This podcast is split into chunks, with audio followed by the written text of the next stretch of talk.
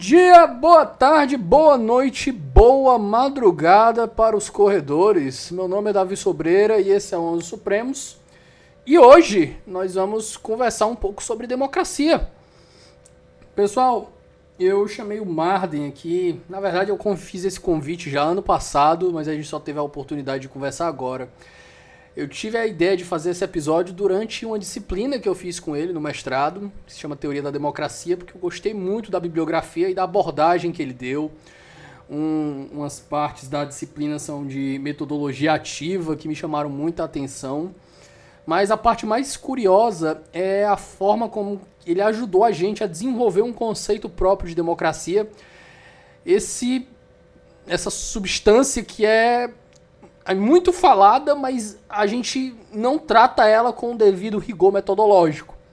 Então eu falei, ô Marden, vamos conversar aqui um pouco sobre isso, vamos trazer essas ideias aqui e vamos colocar na mesa também os artigos que tu usaste, que tu desenvolveste, as ideias de democracia no sentido de construtiva, pegando emprestado lá de Habermas, de, do Rosenfield, etc.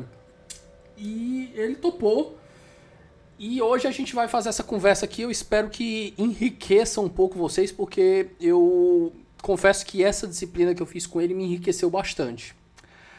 Além disso, não posso deixar de lembrar, meus queridos, que este podcast é generosamente apoiado pela Contracorrente e seu clube do livro www.quebracorrente.com.br, que ele entrega dois livros por mês na sua casinha lá. Um deles sendo inédito, muitas vezes traduções inéditas aqui no Brasil, e o outro do catálogo da Contracorrente que ainda vem com um rebote que te permite dar acho que 30% de desconto lá no site permanentemente, se você quiser comprar as coisas do catálogo maravilhoso deles. É isso. Além disso, eu tenho que lembrar vocês também que este podcast tem contas para pagar e eu tenho meu pé de meia para fazer se eu quiser realmente tentar esse LLM lá nos Estados Unidos, como tem dado certas aprovações, mas ainda faltam as bolsas generosas, né? Porque receber em real e querer ser professor não dá um prospecto da gente trabalhar com empréstimos, porque eu nunca vou conseguir pagar. Então, pessoal, quem puder ajudar, vocês já sabem, o nosso apoia-se aqui, o link dele está na descrição do episódio. Nós temos quatro planos aí que vai de 2 até 45 reais e as variações vão dando acesso a, a antecipado aos nossos episódios e até livros, recebimento de livros, numa caixinha personalizada com marca página do 11 e tudo. Se você esse dinheiro não vai te fazer falta, se ele não for te fazer falta, dá uma ajuda pra gente, a gente agradece muito. E é isso, eu espero que gostem do episódio de hoje. Até depois da vinheta.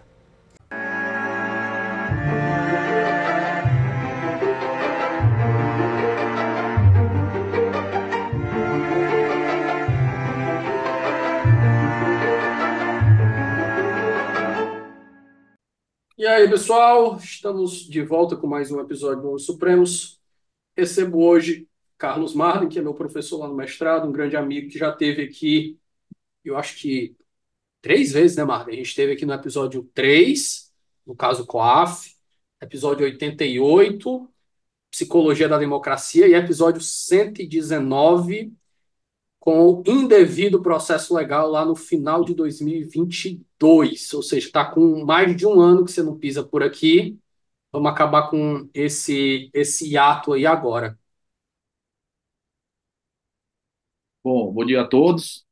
É, agradecer aí pelo convite mais uma vez. Meu nome é Carlos Madem, sou procurador federal, professor do mestrado e da graduação da Unicristo, aqui em Fortaleza e tenho o prazer aí de ter sido um dos primeiros a participar do Onze Supremo, ser parceiro aqui do podcast desde o começo.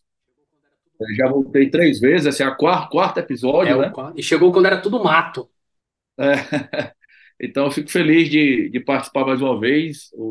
Para mim, como eu comentei até lá no próprio Instagram, é o melhor podcast jurídico do Brasil atualmente. Então, sempre um prazer estar aqui colaborando e estabelecendo esse diálogo com os ouvintes.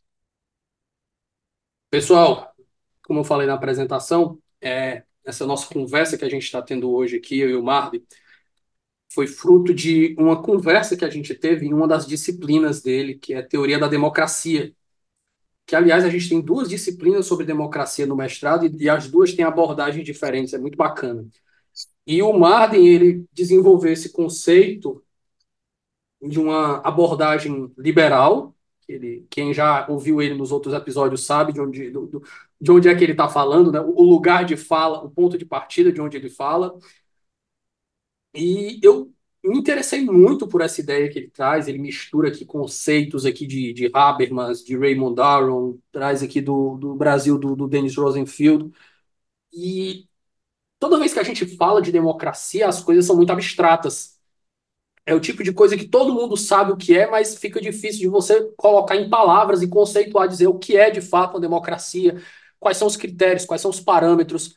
E uma atividade que foi muito bacana que ele estabeleceu para a gente lá no mestrado foi que ele, a gente tem uma seleção de, de artigos para ler, uma seleção de aulas, e depois a gente tem uma aula lá é, de metodologia ativa que a gente tem que se juntar. O legal é que a gente não pode fazer isso individualmente, né? O que torna isso problema. A gente tem que fazer isso de maneira consensual. E a gente tem que se juntar em conjunto, dois, três grupos, a gente tem que estabelecer critérios de democracia. A gente faz isso individual e depois a gente tem que fazer isso em grupo. E o grupo tem que concordar com aqueles critérios e a gente tem que fechar aquilo ali. E é partindo dessa ideia que ele colocou na, na, na cadeira dele que eu resolvi convidá-lo para a gente conversar sobre essa tese dele, que eu achei que são critérios muito, muito interessantes, muito bons e que me expandiram horizontes intelectuais. E é isso. A primeira pergunta, Marlene, para chutar aqui o, o pontapé inicial, é saber por que a gente precisa estudar esse motivo, o que que os problemas da realidade que estão aparecendo hoje que nos levam a estudar a, a democracia e por que ela precisa ser pensada e repensada nesse momento? Bom, é uma excelente pergunta para começar, né? É, democracia é um conceito antigo e, ao mesmo tempo, é um conceito confuso embora todo mundo tenha uma ideia do que, que a gente está falando quando a gente fala de democracia, pouca gente consegue saber é, exatamente qual é o conceito e como isso funciona. Isso é, é muito importante porque hoje em dia a gente está vendo muita gente usar o termo democracia para tudo, né? Então se fala que é democracia, que é ato antidemocrático, que não é democrático, que é contra a democracia, que a pessoa é a favor da democracia. E esse tipo de coisa só dá para você conseguir realmente falar de uma maneira minimamente séria se a gente pelo menos entender o que é democracia. Então, por mais que a democracia seja um conceito antigo, a verdade é que ele é usado em tantos sentidos e muitas vezes em sentidos contrários um ao outro, que realmente vale a pena a gente parar para tentar entender o que é democracia, tentar entender quais são esses elementos para que a gente saiba se quando as pessoas estão usando né, a palavra democracia, elas realmente estão usando corretamente e para que a gente possa fazer um uso mais técnico disso. E aí, só fazendo uma pontuação, é, não quer dizer que, que quando você depurar o conceito, é, os problemas que não são de democracia não sejam problemas graves. Você pode ter um problema gravíssimo, que ele é um problema de política, ou um problema gravíssimo, que ele é um problema de segurança pública, ou um problema gravíssimo, que é um gravíssimo de, um problema de história, de sociologia, mas às vezes não é um problema de democracia. E para a gente conseguir entender isso, até mesmo o que é um atentado à democracia, o que, que realmente afronta a democracia, precisa a gente primeiro saber o que é democracia. Então, é, é relevante discutir o conceito de democracia hoje, e, a meu ver, vai continuar sendo por bastante tempo. Marlon, falando dessas, dessas confusões conceituais, eu lembro de uma frase, eu acho que é do Lênio, né, que ele diz: a confusão conceitual gera confusão epistemológica. Se a gente não sabe, é, se a gente não tem concordância sobre os conceitos que a gente está tratando, a gente não vai chegar numa, numa conversa inteligível. E aí, quando você fala aí de democracia, eu comecei a lembrar das discussões que a gente vê na internet, principalmente eu que vivo mais no Twitter, que agora é X, né? Enfim, o nome nunca vai, nunca vai ser mudado, vai ser Twitter pro resto da vida. Dane-se o que o Elon Musk quer fazer. Mas é que é, as pessoas, pegando um gancho do que você disse, né? As pessoas começaram a usar a palavra democrático, antidemocrático para tudo. A palavra meio que perdeu, perdeu, não vou dizer que perdeu o sentido, mas ela teve o seu sentido diluído. ela ainda não virou o que virou fascismo, comunismo, neoliberal, esse tipo de palavra que geralmente que agora você só tem conceitos determinados dentro do, dentro do, do, do mundo acadêmico e olhe lá. Mas eu lembro é, essa conversa me, me fez uma conexão com aquele livro do Como as Democracias Morrem, Marlon, que inclusive é um, um dos que está na bibliografia né, do, da tua disciplina, e foi uma conversa muito interessante que eu tive com Horácio, com Horácio Neiva, que também já teve aqui nos primeiros episódios, no primeiro episódio, que eu estava fazendo um vídeo lá no Instagram, fazendo uma crítica né, à metodologia lá do, do livro, dizendo, olha, o livro tem seus pontos positivos, sempre tem alguma coisa que se aproveita, mas eu acho que ele erra aqui porque ele vai dizer o que é uma mentalidade autoritária, né? Ele disse, olha, tem quatro critérios aqui que se você tiver qualquer um deles presente, você tem um autocrata em potencial. E aí o Levitsky e o Ziblatt, eles dizem, olha, se o cara deslegitima os oponentes, ele pode ser um autoritário em potencial. E aí, muitas vezes, as pessoas pegam o, o exemplo e dizem: olha, o PT sempre é, fez aquelas caricaturas com o nazismo para dizer que o, o, o, PSDB era, era, era nazista. E quando você diz que alguém é nazista, automaticamente você está deslegitimando, porque se a pessoa é nazista, ela não merece estar no, no, no espaço público. Aí fazer aquele o cutucanozinho com as asas abertas, como se fosse a águia do nazismo, o, o, o, o Geraldo marchando como se fosse um, um capacho da SS, por aí vai. E aí, nessa brincadeira, eu conversando com o Horácio, ele disse, Davi, tu viu a luz, mas tu ainda está se recusando a abraçar a luz. Aí eu, vamos nós, desenvolva. Ele disse, olha, o problema aqui do livro não é que os critérios deles não têm uma gradação para dizer o que, que é autoritário e o que, que é democrático. Que era como eu achava que era, né? Que o problema é que faltava uma gradação, porque se tudo é autoritário, você colocava o Lula e o Bolsonaro no mesmo bolo e, e dane-se. Ele o problema é que os critérios eles são falhos porque você tem uma visão muito aristocrática do fenômeno democrático. Porque se você disser que a pessoa fazer um charge do outro como se fosse nazista é o equivalente a você deslegitimar ele, porra, então não tem democracia em canto lugar no, canto nenhum no mundo. Talvez tenha aquela galera mais educada ali do, do, do hemisfério norte da, da Europa, e olhe lá. Mas se você tomar por parâmetro isso daí, não tem democracia em lugar nenhum do mundo, porque isso é, é jogo básico. É a gente querer uma, a, uma visão muito elitista, muito aristocratizada do que é democracia, e aí a gente mexe no que mexe no de novo, né? a gente volta para uma confusão conceitual. E aí a gente está discutindo democracia ou aristocracia? Qual é o parâmetro que você tem? Bom, é, vamos por partes aqui. Primeiro, é, essa história que você citou aí, acho que o Lênio, é, tem um, um, cara que eu gosto muito, que é o Jacques Rancière, que ele tem um livro chamado Ódio à Democracia. E nesse livro Ódio à Democracia, ele tem uma frase que eu gosto muito, que ele fala sobre essa questão da confusão conceitual, do sequestro dos conceitos, e ele diz o seguinte, que não se trata de uma mera confusão que basta esclarecer. Se as, se as palavras servem para confundir as coisas, é porque a batalha a respeito das palavras é indissociável da batalha a respeito das coisas. Ou seja, a batalha a respeito das palavras é indissociável da batalha a respeito das coisas. Então, quando as pessoas sequestram termos ou usam termos de maneira indistinta, né, você pode ter certeza que aquilo ali tem uma segunda intenção ou terceira intenção, que existe um objetivo pelo qual aquilo ali é feito. Está havendo uma batalha de coisas por trás da batalha daquela palavra. E aí você percebeu muito bem, né, que é, você criar uma gradação muito baixa, ou um sarrafo muito baixo, você torna todo mundo ameaça à democracia. Basta você ver o seguinte: se você é, voltar alguns anos aí, né? É, porque pode ser que o pessoal diga, ah, mas chamaram o Bolsonaro de fascista, mas é porque realmente ele é uma ameaça à democracia, e existem provas disso, então foi uma coisa justa, né? O PT não faria isso à toa, mas isso não é verdade.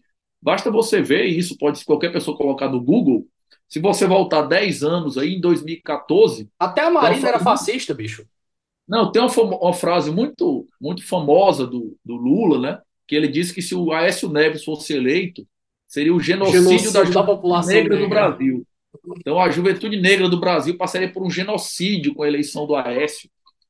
Então veja, existe um grau de é, deslegitimação e um grau de exagero que de certa maneira ele é normal da política, porque ele é normal dos seres humanos. E aí, Davi, eu faço até referência a outro episódio que a gente teve aqui, né? Aquela classificação que eles fazem de coisas que vão considerar as pessoas ameaça à democracia, desconsidera a parte psicológica da democracia que nós conversamos aqui. Nós tivemos todo um episódio aqui episódio sobre 88 da democracia. Então, tem coisas que são é, podem, podem não ser ideais, mas elas são inevitáveis dentro de qualquer modelo que é humano, seja a economia, a história, a, a, a, política. Algumas coisas vão acontecer porque os seres humanos têm algumas maneiras é, enviesadas mesmo, ou não ideais de agir, né? E, e, difícil caracterizar que só por isso vai haver uma ameaça à democracia, senão, como você colocou, simplesmente todo mundo é ameaça à democracia e não existe né? Político nenhum que não esteja ameaçando a democracia. E aí, claro que o caminho não pode ser esse, né? Porque se nós temos democracias funcionais, então é porque nós não podemos considerar que todo mundo é ameaça à democracia, naturalmente. Marley, o ponto seguinte é a gente vai entrando em, na introdução de um dos teus artigos, que é tema desse episódio, que vai ficar linkado, inclusive, inclusive aqui no, na descrição para quem quiser aprofundar. Vamos voltar um pouquinho no tempo e estabelecer alguns parâmetros. O que a gente conversa muito sobre democracia, mas naquela tua apresentação que tu fizeste na aula, é, vale aquela, aquele apontamento que tu fizeste, né? A gente tem um período muito pequeno de democracia na história, e depois a gente tem um hiato gigantesco sem democracia nenhuma, e depois a gente volta para a democracia do nada. Nada assim, né? Entre grandes aspas. Então, vamos começar sobre estabelecimento de bases, o que era, como funcionou e depois como veio esse ato aí, partezinha histórica aqui. E aqui sem, sem fazer que nem aquele, a, aquele erro que cometem com aquele artigo do Luciano Oliveira, né? Não fale do código de Hammurabi. Não, dessa vez a gente vai fazer com, com rigor metodológico. Não é para encher linguiça, não, pessoal. É, bom, bom é, é, um, é um, um ponto importante, porque é, existe muita confusão em relação à democracia grega, né? de, de uma maneira de achar que, que a gente está falando da mesma coisa agora que a gente falava na democracia da Grécia, e às vezes de achar que a democracia da Grécia era uma democracia ideal, maravilhosa, muito boa. Então vamos fazer isso aí em dois pontos que eu acho que podem ser importantes para a nossa conversa. Primeiro, a questão de que a democracia grega ele é um experimento isolado, muito curto, né? Numa janela ali de pouco menos de dois séculos, você tem alguns episódios democráticos na Grécia, né? mas a Grécia ela nunca experimentou uma democracia de por muito tempo. Assim. O maior período democrático contínuo da Grécia é de 33 anos. Então você tem democracia, quebra a democracia, volta e fica naquele negócio ali, Péricles, Solo, Clístenes, né? Mas a democracia não dura ali 200 anos, 500 anos na Grécia, não é assim. E também não foi o Império Romano que, que derrubou, né, que acabou com a democracia a, a Grécia já não era uma democracia há quatro séculos, quando Roma domina a Grécia. A democracia na Grécia foi um experimento muito pontual, né, isolado na história da humanidade durante muito tempo. E o outro ponto importante é entender que a gente não está falando da mesma coisa aqui. Né? A democracia grega era realmente uma democracia muito diferente. Você tinha uma sociedade ali é, altamente excludente, em que mulheres não participavam da vida política, estrangeiros não participavam da vida política, é, comerciantes não participavam da vida política. A Grécia tinha um, um número enorme de escravos no meio da população. Então, quando a gente fala de uma população ativa, no auge da democracia de Atenas, talvez a gente esteja falando aí de 30% das pessoas que podiam ser politicamente ativas, e essa é uma visão talvez até mesmo otimista do número, porque ninguém sabe exatamente quantos eram.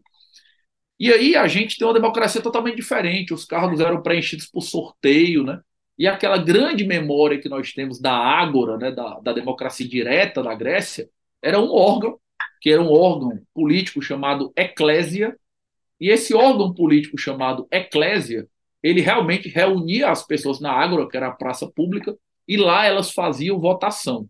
Então a democracia grega ela era é, essa democracia altamente excludente, mas que realmente foi um período histórico muito, muito diferente ou muito é, isolado, porque se você comparar com qualquer outro regime absolutista que existiu antes ou depois, realmente foi a única época, até então, e durante muito tempo depois também, em que o povo teve realmente uma votação direta, que havia uma possibilidade das pessoas decidirem alguma coisa. Elas se reuniam ali na praça pública, né, na Ágora, e faziam votação por meio de concha, que elas iam depositando e tal, ostras, né? Então é, é um negócio bem interessante, mas é uma coisa muito pontual e realmente muito diferente do que a gente fala na modernidade. E aí, é, como, como você tinha colocado, é, e como eu pontuei aqui, a democracia grega ela acaba ali em 400 a.C., entendeu? E você vai entrar num período de quase dois mil anos durante o qual não existe democracia. Se você pegar ali o final da democracia grega, você tem o Império Romano, que muitas vezes se fala que foi marcado por uma questão de republicanismo, mas democracia mesmo não. E depois, quando o Império Romano cai, você vai ter a, a famosa é, Idade Média, e na Idade Média você tem um regime de feudalismo, como nós sabemos, né? pelo menos durante grande parte da Idade Média, e no regime do feudalismo não há nem que se falar em democracia pelo simples fato de que não existe nem Estado, não existe nem governo centralizado, então não haveria nem como discutir questões de teoria do Estado que são relacionadas à democracia. Então, na verdade, se você pegar, Davi, de quando começam a surgir as cidades ou as civilizações até ali mais ou menos o começo do século XVII, você tem um período de talvez o que? Oito, nove mil anos, e desse período de nove, oito, oito, nove mil anos, você tem uma janela de 200 anos no qual a Grécia teve alguns episódios de democracia, nunca superando 30 e poucos anos. Essa é, a história da democracia até, entre aspas, o dia desse, até o começo do século XVII. Barney, a gente faz um fast forward aí, dá esse pulo aí de quase dois mil anos, e aí as coisas começam a entrar em ebulição, primeiro na Inglaterra, que eles fazem uma revolução ali sem grandes vítimas, sem grandes. Uma revolução que não é bem uma revolução, né? A gente faz uma mudança ali, mas a gente não, não há um rompimento no, naquele sistema tradicional que a gente tinha, mas a gente faz um começa uma grande introdução de novas bases é, ideológicas e, e, e, de direitos fundamentais em 1600 aí, 1680, 1680, 90, alguma coisa assim, que é a Revolução Gloriosa, e depois as duas famosas, que é a Revolução Americana e a Revolução Francesa, e também podia entrar ali, é, também entra a Revolução Haitiana, mas é, com, com outro recorte, porque merece uma atenção própria. Mas vamos ficar por essas três revoluções burguesas aí que a gente tem, que é quando a gente começa a reintroduzir a democracia no léxico político do mundo. Bom, é, esse, esse realmente é o momento, né? Como você colocou, é, existe uma, uma, um grande momento ali que, na verdade, acontece antes das revoluções liberais. A, a Idade Moderna, né? Ela é chamada de moderna exatamente porque ela trata da negação do passado. Quando você está naquele período de Idade Moderna, você começa a desconstruir todos os conceitos que deram base ao feudalismo, todos os conceitos que deram base ao absolutismo, e aquele sistema começa a ficar sem bases culturais e sociológicas para funcionar.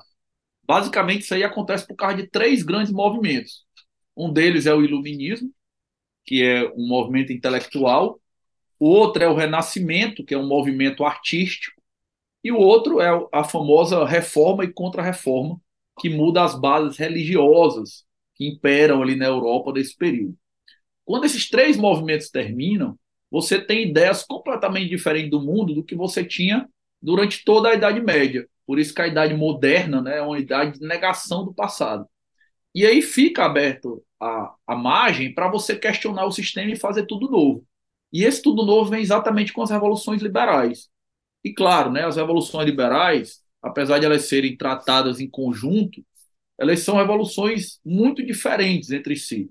Você pega ali a Inglaterra, os caras queriam manter o rei, eles queriam continuar com monarquia, tem monarquia até hoje. Os caras fizeram a revolução, mas foram buscar um rei em outro lugar, trouxeram e substituíram, né, diante de uma carta de direitos. A França não, a França já estava querendo se livrar da monarquia, estava querendo se livrar do absolutismo.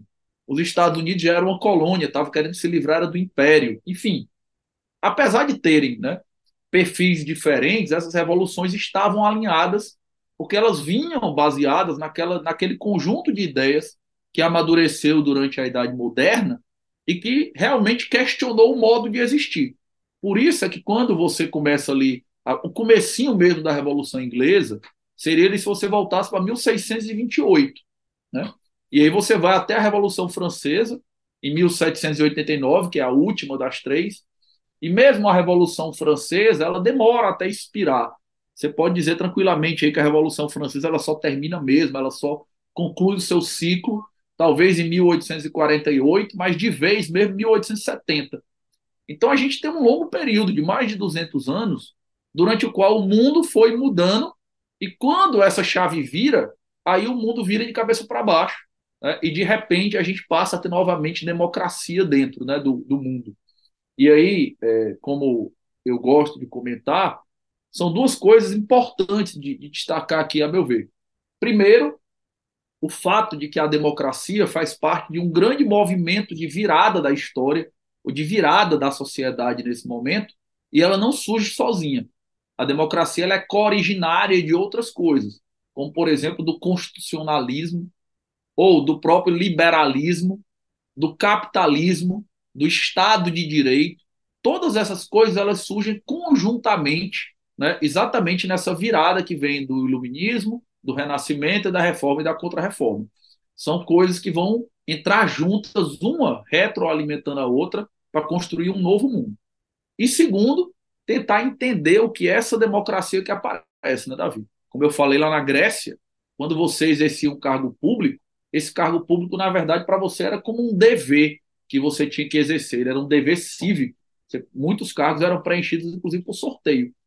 Aqui não, a gente muda completamente. Quando a gente vem pós-Revolução Francesa, né, pós-revoluções liberais, a gente começa a criar um modelo de democracia totalmente diferente, que eu vou chamar aqui de democracia moderna, talvez o, o mais correto fosse democracia contemporânea, não sei, mas normalmente se chama de democracia moderna, que ele é um conceito que vai ser baseado né, em universalidade, então a gente vai ter uma participação muito maior das pessoas. Claro que essa, essa universalidade ela foi conquistada progressivamente. Você vai ter um modelo baseado em liberdade, liberdade associativa, liberdade de expressão, liberdade religiosa. Você vai ter um modelo de, de democracia baseado em igualdade perante a lei. Como eu falei que a Grécia tinha um modelo muito excludente e a nossa democracia moderna ela não vai admitir certas questões de desigualdade, a igualdade perante a lei vai ser muito importante. Ela vai ser um modelo diferente, porque vai ser um modelo representativo. Então, nós vamos criar modelos que vão, no qual nós vamos eleger representantes por meio de partidos políticos, e esses representantes, né, eles vão é, elaborar as normas. A gente vai ter um modelo que tem um negócio realmente muito interessante, inédito na, na, na história da humanidade até então, que é criar um modelo pluralista. Isso parece ser uma coisa muito simples, né? Mas ao longo da história da humanidade, se você pegar do século XX para trás, e a gente está falando de 100 anos, 100 anos de toda a história da humanidade, não faria sequer sentido você dizer que existe um direito fundamental a ser diferente, a viver sua diferença essa ideia de que as pessoas são diferentes, de que o pluralismo é algo a ser celebrado, ela é uma ideia muito, muito, muito recente na história da humanidade e ela é uma ideia muito intrincada com a ideia de democracia.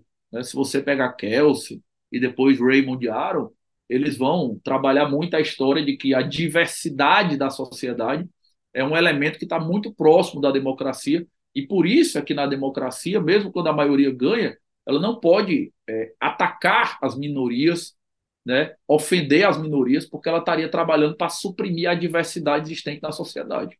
Então, são dois pontos que eu acho importantes. Você tentar entender como a democracia volta, por que, que ela volta, que é por causa desse grande movimento da Idade Moderna, como ela volta, né, que é num formato é, diferente ali nas três revoluções liberais, e entender que volta uma democracia muito diferente daquela democracia da Grécia. Eu lembro de uma forma muito lúdica que tu explicaste, é, é um pouco antes, né? Mas é uma forma muito lúdica que tu explicaste a, a Carta Magna, como é que foi, né, a briga dos primos ali, e como a gente tem essa primeira introdução de um controle ao Estado, que é um controle, é, naquela época a gente tem a ideia do constitucionalismo pré-liberal, né, constitucionalismo ali, constitucionalismo é, clássico, não é o, não é o moderno, mas eu lembro muito, eu ri muito, né, assim, o cara queria passar uma legislação aumentando os tributos, e o cara, não, como assim? Tu é meu vizinho aqui, tu mora do meu lado, e tu acha que eu tenho que entregar meus tributos, tenho que dar meu dinheiro e, meu, e meus homens para trabalhar, que trabalham para mim para lutar na tua guerra, que já é isso. Não tá certo. É, a, a, Carta Magna, né, ali no, no, no século XIII, 1215, ela é um documento, para mim, pelo menos, tem muita relevância na história da democracia, e talvez por isso coloca a Inglaterra na frente de todo mundo nas revoluções liberais, porque você está vivendo no meio do feudalismo. Mas a Inglaterra, por ser uma ilha, ela sempre teve muito mais amadurecimento, né? Eles têm parlamento desde o século XI. Então, o, eles tinham ali os senhores feudais que decidiam as coisas e tinha o rei, que na verdade era um senhor feudal meio que encarregado de cuidar das outras coisas. E a Magna Carta, basicamente, é um instrumento de limitação de poder, no qual os senhores feudais não vão falar nada de povo, não vão falar nada de servo de gleba, de vassalo, nada. Eles vão dizer: olha, é preciso que nós, os outros senhores feudais, que é o que a gente vai chamar aqui, digamos, de parlamento, não existia Câmara dos Comuns lá na Inglaterra nesse tempo, né? É preciso que nós, os outros senhores feudais, participemos das coisas.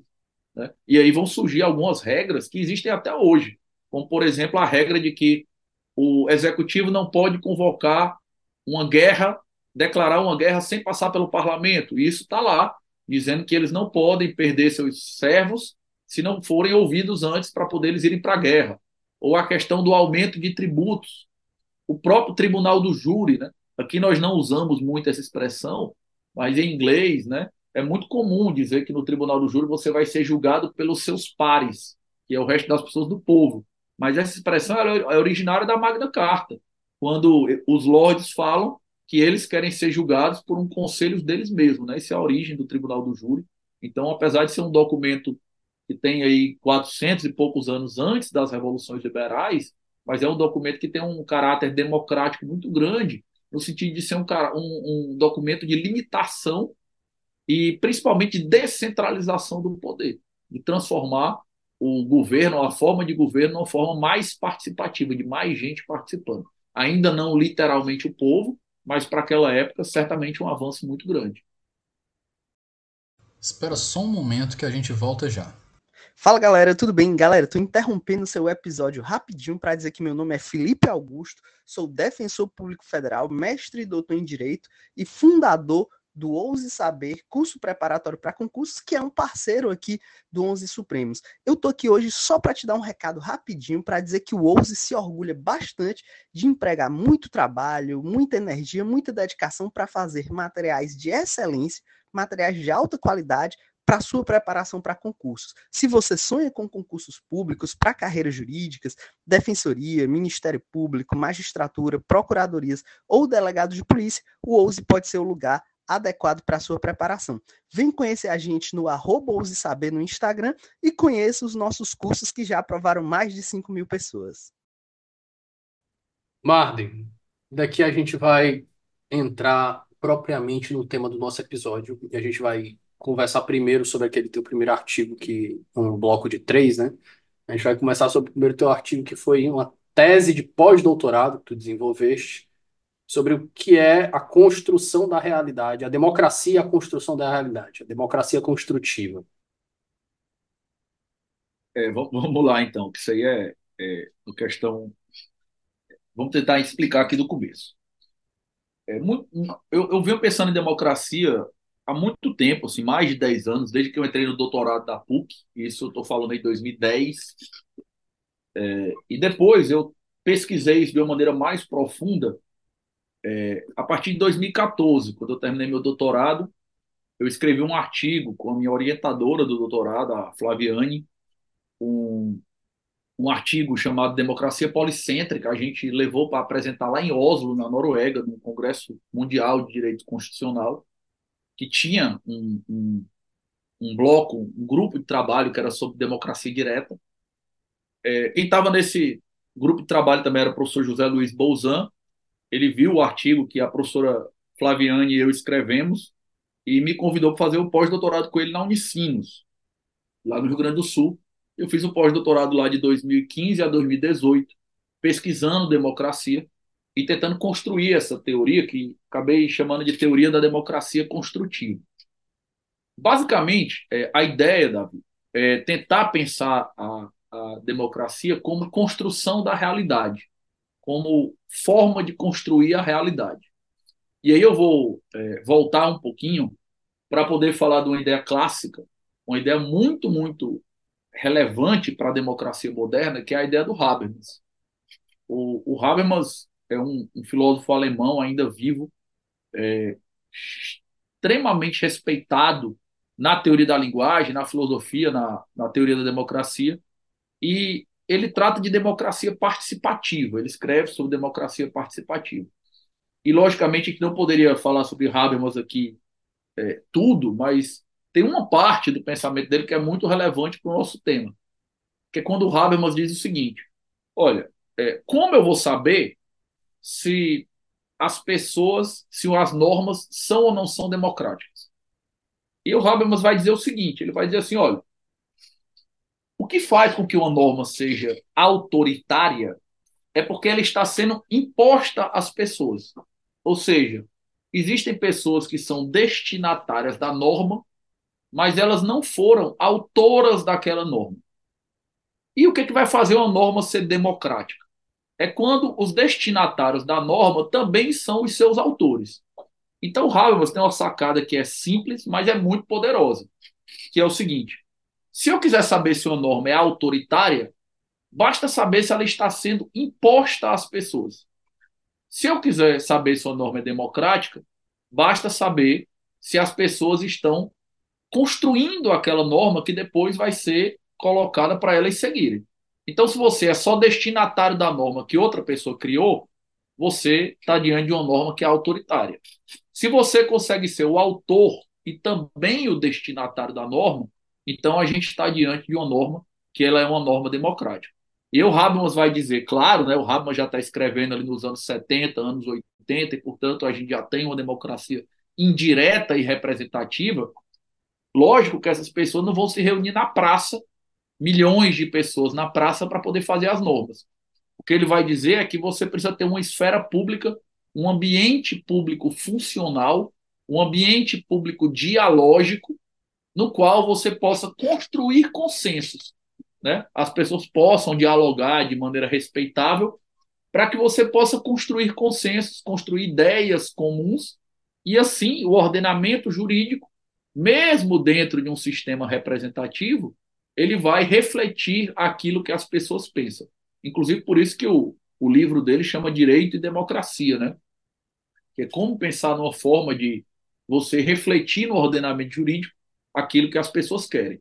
Então, Habermas tem essa sacada, é uma sacada muito poderosa, mas a, a minha ideia, ela vai, parte da ideia do Habermas para um, um passo à frente, que é basicamente o seguinte, Davi. A minha grande sacada, ou a minha grande é, ideia que eu, que eu imagino que é o, o disruptivo dentro do trabalho é o seguinte: é, tentar imaginar que existe um erro em pensar a democracia por dentro do ordenamento jurídico. Isso é muito comum. Quando a gente fala de democracia em aula, quando eu converso sobre democracia, quando eu palestro sobre democracia, quando eu vou em algum programa de rádio, podcast, o que for, sempre que se fala em democracia, se fala em duas coisas: eleições e se fala em direito. Eleições e direito, eleições e direito, eleições e direito. Só se fala sobre isso. E aí eu, eu sempre tento chamar a atenção para dizer o seguinte: olha, a, a, democracia ela não se resume ao direito. A democracia ela não se resume às eleições. Embora, claro, eleições sejam um instrumento fundamental da democracia, embora a criação do direito seja um instrumento fundamental da democracia. Mas a democracia não é sobre direito. A democracia é sobre construir a realidade. Então, Olha, olha o que eu estou querendo dizer. O que eu quero dizer é que o que as pessoas querem, na verdade, o que as pessoas querem não é votar. O que as pessoas não querem é não é fazer leis. O que as pessoas querem, o que todo mundo quer, é poder criar normas que regulem a sua própria vida. Então a gente precisa pensar a democracia de uma maneira muito mais ampla do que o ordenamento jurídico. Porque se você for pensar, nós temos duas coisas que são importantes de entender. A primeira é a seguinte: é, não existe nada que é naturalmente jurídico. Qualquer coisa pode ser colocada no ordenamento jurídico e praticamente qualquer coisa pode ser tirada. Tanto que você vai ver muita coisa que é ordenamento jurídico num lugar, não é em outro, ou você vai ver ao longo do tempo um monte de coisa que não era questões de direito e depois viram. Né? Eu mesmo posso dar exemplo durante o meu tempo de vida. Se você pegar aí só a questão do, do trânsito, que é um ponto de um ponto dentro do meu tempo de vida, durante o meu tempo de vida, a pessoa usava cinto de segurança se quisesse, depois passou a ser obrigatório. Teve uma época que existia uma norma moral, ética, assim, não escrita, de que as pessoas, quando estavam dirigindo na estrada, deveriam ligar o farol. Depois passou a ser uma norma jurídica. Há muito tempo, e aí eu já era adulto, né, do tempo que eu sou criança, surgiu a história da cadeirinha de bebê para os carros. E aí passou a ser obrigatório, depois de ser, deixou de ser obrigatório. Então, veja, não existe nada que é naturalmente jurídico. Qualquer coisa pode ser jurídica ou não ser jurídica. O direito pode tornar qualquer coisa jurídica e qualquer coisa ele pode tirar do direito. E um exemplo que eu gosto de usar, que é um exemplo bem extremo, mas muito didático, é o da Coreia do Norte, né? onde durante um período eles tinham uma tabelazinha regulando como a pessoa podia cortar o cabelo. Então tinha lá uma tabela tipo McDonald's, você chegava lá e pedia pelo número o seu corte de cabelo e o corte de cabelo era regulado. Ah, então como eu vou cortar meu cabelo é uma, uma, uma, questão jurídica? Depende. Se o cara for lá e fizer uma norma sobre isso, pode ser uma questão jurídica. E aí, quando eu transformo uma coisa numa questão jurídica, eu limito muito a possibilidade de as pessoas construírem a própria norma, porque elas, a partir de então, vão ter que passar por um sistema representativo, um sistema indireto, e claro, você vai perder totalmente influência. Então, deixa eu tentar elaborar essa ideia de uma maneira que ela fique simples. Imagina, da hora que você aí que está me ouvindo acorda, até a hora que você vai dormir hoje, seja qual dia for, onde você estiver. Você vai passar por infinitas situações. Um número mínimo dessas situações ele é regulado pelo direito. Por exemplo, muita coisa da forma como você dirige é regulado pelo direito. Mas não existe regulação do direito a respeito de o que, que você vai tomar no café da manhã ou que tipo de roupa você vai vestir, pelo menos em regra não existe. Mas alguma coisa impediria que isso fosse regulado pelo direito? Não. Tanto que às vezes é regulado pelo direito como a pessoa deve se vestir, tanto que às vezes é regulado pelo direito como a pessoa deve se alimentar. Então, nós vivemos num mundo em que o que nós queremos, o que é que todo mundo quer, o que é que você está me ouvindo quer para se sentir numa democracia. O que você quer é poder construir normas que vão guiar a sua própria vida. Você quer ser o autor das normas, que depois você vai ser também o destinatário. Então, se aquelas normas vão ser aplicadas a mim, eu queria contribuir para a criação delas. Só que eu tenho dois tipos de norma muito diferentes. Quando as normas não são jurídicas, elas acabam sendo muito mais fáceis de influenciar, eu consigo ter muito mais influência. Quando uma norma é levada para dentro do ordenamento jurídico, eu tenho um problema, entre aspas, porque eu vou perder influência nessa norma, não tem jeito, porque ela vai ser feita no parlamento e, naturalmente, a minha capacidade de influir nessa norma vai ser muito menor. Então, esse é um primeiro insight assim, do que eu estou tentando falar. Marco, quando você traz o, o, o Habermas para a conversa, eu lembro que até essa ideia de construir a realidade, que ela tem que ser, a realidade ela tem que ser co-construída, eu lembro da conexão com a virada linguística, especialmente a segunda, né? E aí eu queria trazer aqui, pedir para trazer, ainda que brevemente, os conceitos da primeira e da segunda virada, especialmente da segunda, para a gente mostrar a importância dela para o ouvinte entender que a realidade, né, a verdade, inclusive a própria verdade, o próprio conceito de verdade, ele depende de uma compactuação entre as pessoas que convivem em um determinado grupo social. É, isso aí é, é muito, E muito lembro, interessante. e eu lembro do exemplo que tu deste, né, de jogar o iPad no meio de uma tribo indígena. É, Esse é um caso muito interessante, Davi, porque é o seguinte: é, às vezes, quem está ouvindo a gente em casa me vê falar sobre criar a própria realidade, ou ter influência sobre como a norma vai ser criada para regular a sua própria vida, né? E às vezes a pessoa pensa assim: ah, mas qual, que diferença isso vai fazer? Né? Qual diferença isso faz? E para você conseguir entender que diferença faz, você precisa realmente entender que é, não existe uma realidade objetiva que todo mundo perceba da mesma maneira. As pessoas percebem a realidade de maneira diversa e elas constroem o seu mundo ao, ao seu redor de maneira diversa. E o insight sobre vira, as viradas linguísticas é um insight muito legal sobre isso. Essa história começa, na verdade, na física moderna, né? Ali na virada do século XIX para o século XX, quando aqueles caras como Niels Bohr, Max, é, Einstein, os caras vão virar o mundo de cabeça para baixo com conceitos totalmente revolucionários a respeito do que é o mundo, de como o mundo funciona. Isso aí vai se refletir no século XX em dois grandes movimentos da teoria da linguagem. O primeiro movimento, que é chamado de primeira virada linguística, né, vai dizer uma coisa que na época era muito disruptiva, que é o seguinte: não existe diferença, não existe como separar o sujeito do objeto. As coisas que você vê, as coisas que você toca, as coisas que estão no mundo que você vive, elas são indissociáveis de como você cria aquilo ali. A interpretação ela é uma forma de criação. O mundo ele está sendo interpretado e criado por todo mundo na medida que nós vamos vivendo. E aí vem uma segunda virada linguística, algumas décadas depois, que piora a situação. Que diz assim, ó, não é só que não exista é, uma realidade objetiva que você possa separar sujeito e objeto. É que essa criação ela é uma criação intersubjetiva.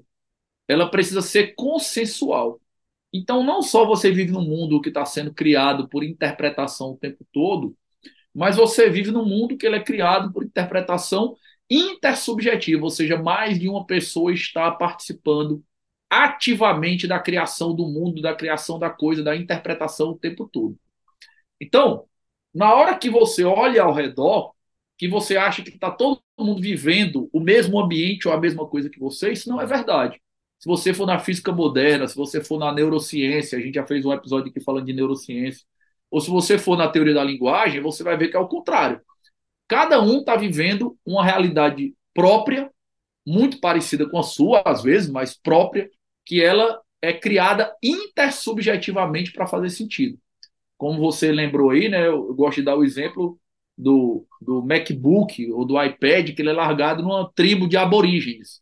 Se você pegar o, o seu laptop ou o seu computador, o seu iPad, e largar ele numa tribo de aborígenes, pode ser que alguém lá nunca tenha visto um computador e alguém tem a ideia de amolar uma faca, né? O meu computador aqui, pelo menos, ele é bem lisinho em cima, o meu MacBook. Então, o cara pode amolar. E aquilo ali naquela tribo, ele vai ser um amolador de faca, ele não é um computador. Não adianta você chegar lá e teimar que aquilo é um computador, porque a existência da coisa, a função da coisa, ela é feita por meio de uma interpretação intersubjetiva e consensual. E aquilo ali naquela tribo funciona como um amolador de faca e talvez seja o melhor amolador de faca que eles já viram.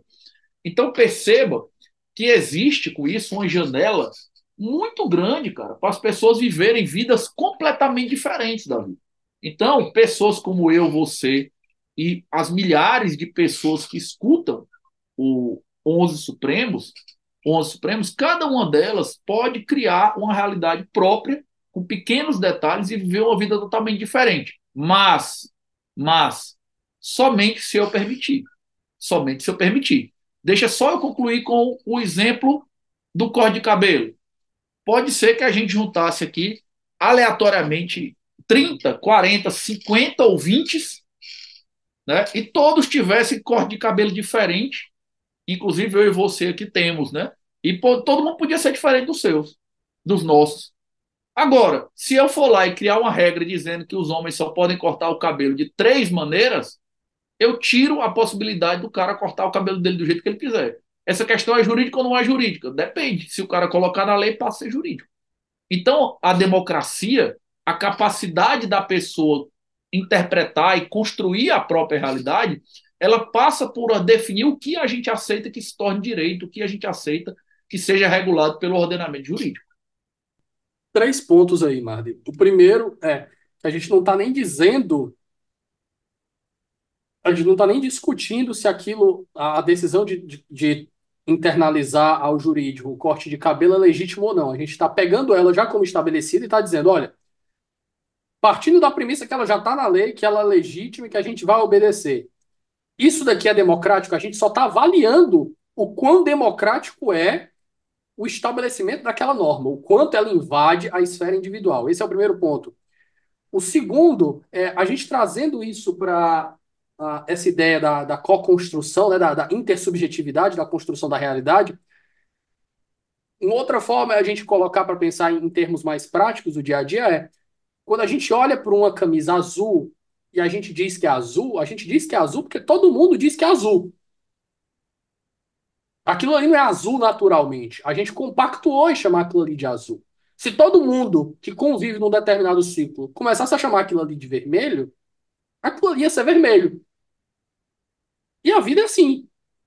A construção dos elementos que são materializados, elas são materializadas tudo através da linguagem. Sem a linguagem, e aí a gente volta para o Wittgenstein, né? A, minha linguagem é o limite do meu mundo. E aquele outro exemplo que tu colocaste na, na, na, na tua aula, no monolito que existe lá no, no na Odisseia para o espaço e que a gente não sabe o que é. Por quê? Porque não tem. Não existe na linguagem algo para a gente descrever aquilo ali. É, e aí, Davi, tem uma coisa muito interessante aí, eu acho que vai dialogar com isso com, que você falou, que às vezes as pessoas é, perguntam assim, cara, mas tudo bem, mas qual é a tua tese? Qual foi a tua tese no pós-doutorado? Qual é exatamente a tese, né? E eu mesmo brinco muito quando eu estou em banca de que a pessoa tem que saber falar a tese dela, digamos assim, em uma linha, né? Se você não souber falar em uma página, é porque você não, não tem uma tese de verdade. A tese, essencialmente, é a seguinte, que uma sociedade é tão mais democrática quanto maior for a capacidade das pessoas de construir sua própria realidade. Uma sociedade é tão mais democrática quanto maior for a capacidade das pessoas de construir a sua própria realidade. E aí, veja que eu chego, Davi, em dois pontos. O primeiro ponto é o seguinte: quanto mais as pessoas conseguirem influenciar na formação, na confecção do ordenamento jurídico, certamente elas estão conseguindo influenciar a construção da própria realidade. A sociedade é mais democrática. Mas eu tenho um ponto prévio a esse, que é o seguinte: quanto mais matéria estiver fora do ordenamento jurídico, mais democrática tende a ser uma sociedade, porque maior é a capacidade das pessoas de construir a sua própria realidade. Então veja como eu tenho dois, dois níveis aqui. Existe um ponto de democracia direta, direta mesmo, de pessoas que constroem normas para a sua própria vida. Você definiu que vai cortar o seu cabelo de uma determinada maneira, ou definiu que toda vez que você for gravar o 11 Supremos, você vai usar uma camisa da sorte, ou definiu que você não vai mais assistir jogo de futebol de determinado time, qualquer regra que seja que você crie para sua vida como você quiser. E aí você tem muita capacidade de influenciar naquilo ali, muita capacidade.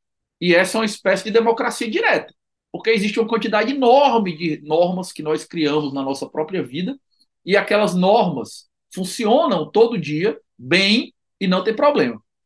Mas existe uma parte indireta. Existe um determinado ponto em que eu não posso criar a norma que eu quiser, ou eu e minha família, ou eu e meu grupo não podemos criar a norma que nós quisermos, porque aquela norma é uma norma jurídica. E aí, nesse ponto, quanto mais eu puder influenciar a confecção da norma jurídica, mais democrática é a sociedade.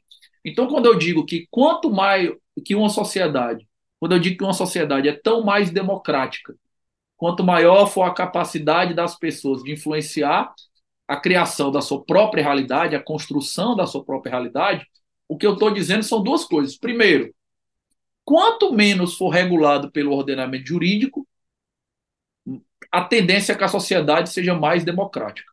Segundo, do que é regulado pelo ordenamento jurídico, quanto maior for a influência das pessoas na confecção do ordenamento, a sociedade tende a ser mais democrática ali. Marley, passando para o ponto seguinte.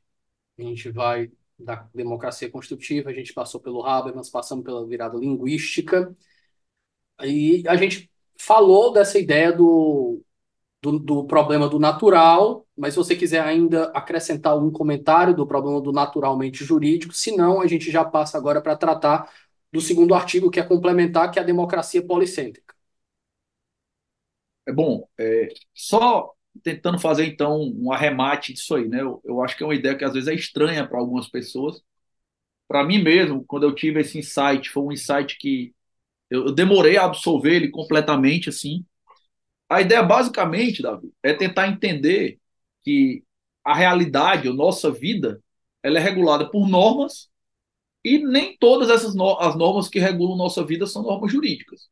Existem normas que você cria para você mesmo, Existem normas que são normas do seu condomínio, existem normas que são normas é, criadas dentro da sua família, existem normas que são normas do seu trabalho. Os próprios grupos e as pessoas individualmente criam normas. O que importa é saber quem vai ser atingido por aquela norma.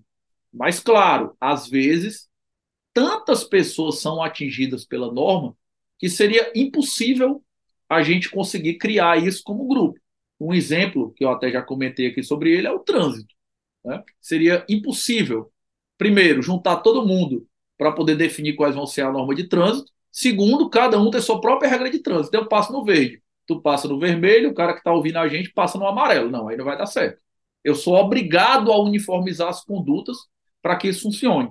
Mas entender que não existe nada que é naturalmente jurídico é entender o seguinte: qualquer norma da sua vida hoje que não está regulada pelo direito, que não foi feita uma lei sobre ela, qualquer regra que você criou para regular a sua vida, pode ser feita uma regra sobre ela amanhã. vou dar só um exemplo aqui. A gente viveu toda a história da humanidade até um dia desse, por exemplo, né, com os condomínios podendo regular livremente se era ou não era permitido criar pet no condomínio. E aí o STJ há alguns anos, eu não sei exatamente se foi 2021, 2022, mas foi bem recente, decidiu que o condomínio era proibido de proibir pet. O condomínio não poderia fazer uma regra proibindo a criação de pet naquele condomínio. Ou seja, uma coisa que era livre, cada condomínio poderia construir sua realidade de maneira diferente. Eu vivo num condomínio que aceita pet, você vive num condomínio que não aceita, aquela pessoa que está ouvindo a gente vive num condomínio que tem regras mistas, o STJ foi lá e falou: não, a regra vai ser igual para todo mundo. Uniformizou aquilo ali. Então, eu pego algo que não era jurídico e transformo em jurídico. Por quê? Porque nada é naturalmente jurídico. Qualquer coisa, desde o corte de cabelo até a cadeirinha do bebê, até a criação de pet no condomínio, até a regra de trânsito, tudo pode ser colocado no direito ou tirado do direito. Só que quando eu levo alguma coisa para o direito, eu uniformizo condutas, portanto, não permito que você age de maneira diferente, e eu tiro quase totalmente a tua capacidade de influenciar na confecção daquela norma. Ou seja, eu caminho rumo ao autoritarismo rabesiano na, na medida em que você vai ser destinatário da norma, mas vai ter muito pouca capacidade de ser autor dela. Marlin, entramos agora em democracia policêntrica. No Democracia Policêntrica, eu acho que esse, não sei se foi escrito com a, com a Flaviane também, Marden, posso estar, ou estou enganado, esse foi sozinho. Esse foi o que foi escrito com a Flaviane. É, né? o, o, o Construtiva que foi, o Construtiva que foi sozinho. Isso, exatamente. E no Democracia, no Democracia Policêntrica, tu vai trazer alguns conceitos aqui que a gente vai tratar mais na frente, que é aquela ideia de tolerância que eu, inclusive, eu me apoderei. Eu sempre dou as referências a você e a Rosenfield, mas eu me apoderei e eu gostei muito. São alguns conceitos que eu eu me apodero da galera que eu acompanho, que eu gosto muito. Esse seio de tolerância que você trouxe do Rosenfield, eu gosto muito. A ideia de extremos dentro do espectro político do Cass Mood, que eu aprendi com o Pedro Doria. Mas, enfim, a gente vai tentando, tentando usar a internet para além de memes, né? Para ficar além dos memes. Tornar algo produtivo. Marden, primeiro ponto. Qual a proposta do artigo do Democracia Policêntrica? Bom, é, o Democracia Policêntrica, ele na verdade é a primeira reflexão que eu tive sobre o tema, é, ainda em 2014, logo que eu terminei o doutorado, e aí com a professora Flaviane, que foi minha orientadora de doutorado, a gente escreveu um artigo para levar para o Congresso Mundial de Direito Constitucional lá em Oslo, na Noruega, para o grupo de direito, grupo de trabalho sobre democracia direta.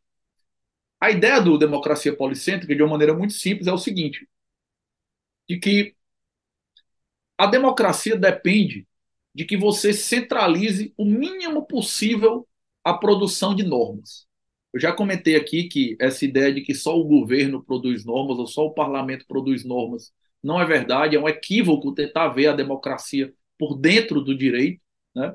embora, claro, o direito seja uma parte importante, tem um, um diálogo importante com a democracia, mas a nossa vida é regulada por inúmeras normas que não são jurídicas. Às vezes são religiosas, às vezes são morais, às vezes são regras que nós criamos para nós mesmos. Então, vejam, veja bem, a democracia policêntrica basicamente diz o seguinte, que a maneira ideal de um mundo funcional, a maneira como o mundo, na verdade, já funciona, é com várias criações, vários centros de criação normativa. Você cria norma sozinho para você mesmo, normal. A minha família cria norma para ela. Nós temos várias normas de caráter familiar que nós criamos.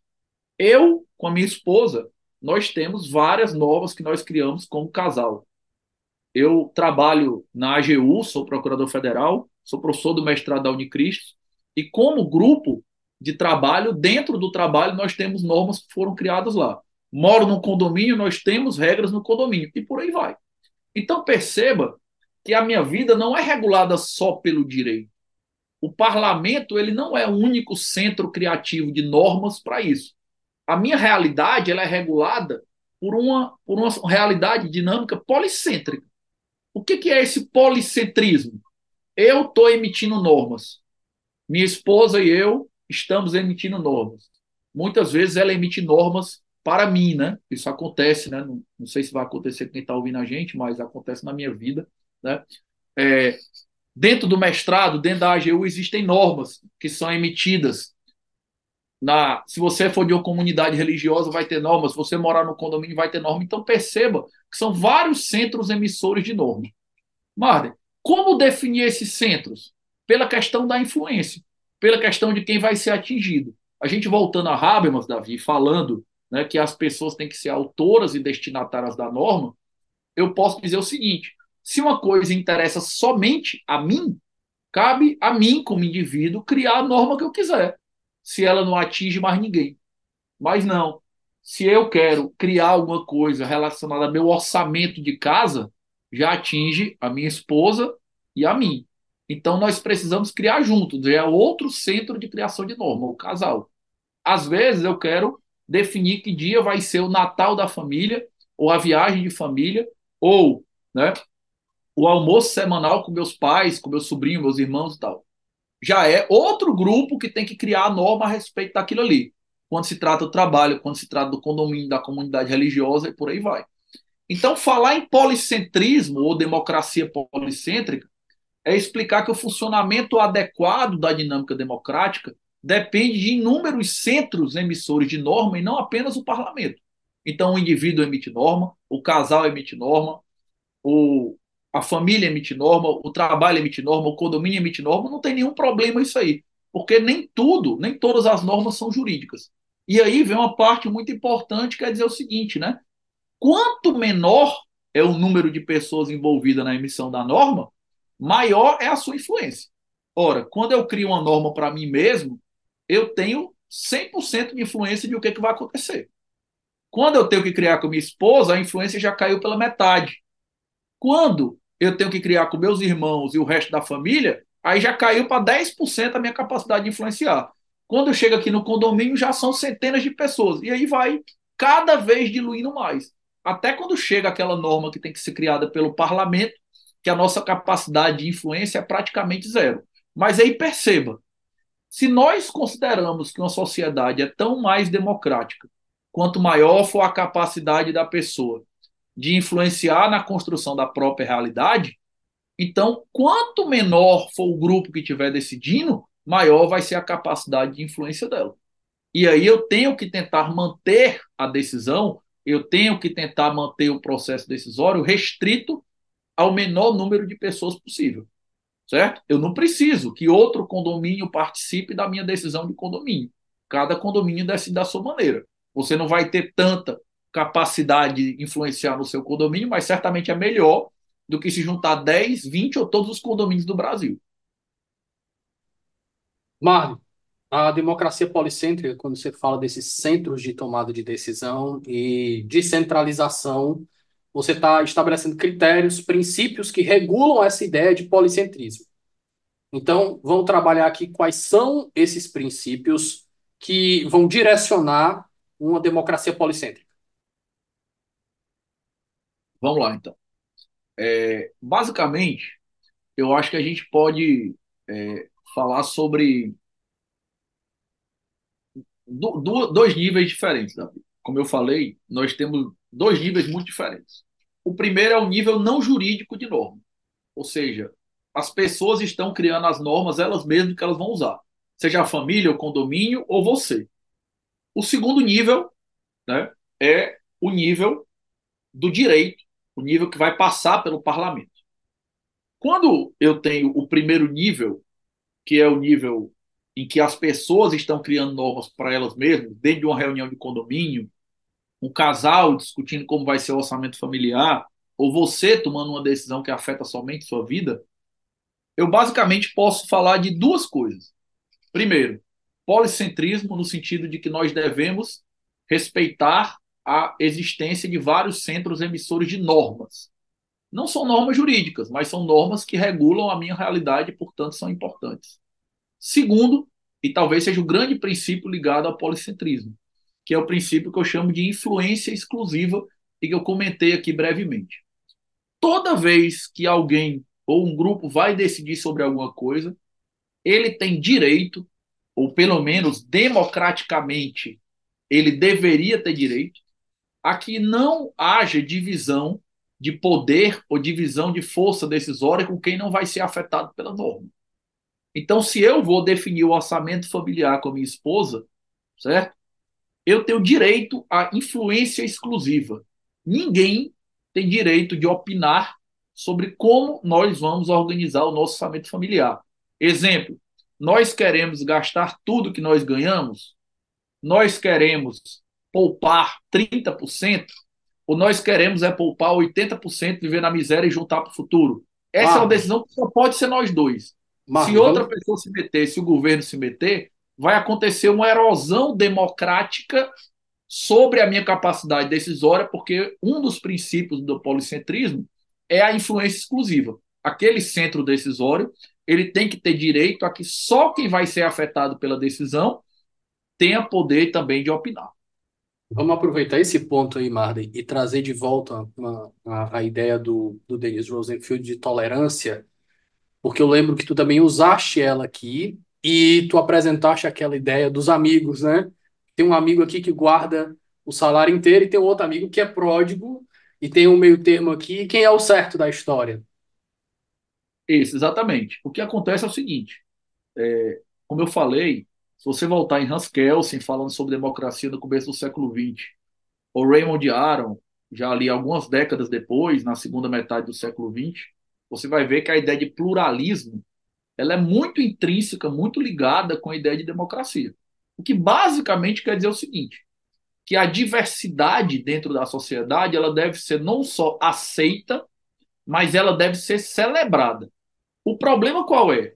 Que toda vez que eu regulo uma norma pelo ordenamento jurídico, como as normas são gerais, eu suprimo a diversidade. O, o objetivo geral, 001 do ordenamento jurídico, é uniformizar condutas. Ora, para que, que eu crio uma norma de trânsito dizendo que todo mundo tem que parar no vermelho e, parar, e passar no verde? Para uniformizar a conduta, para todo mundo fazer igual.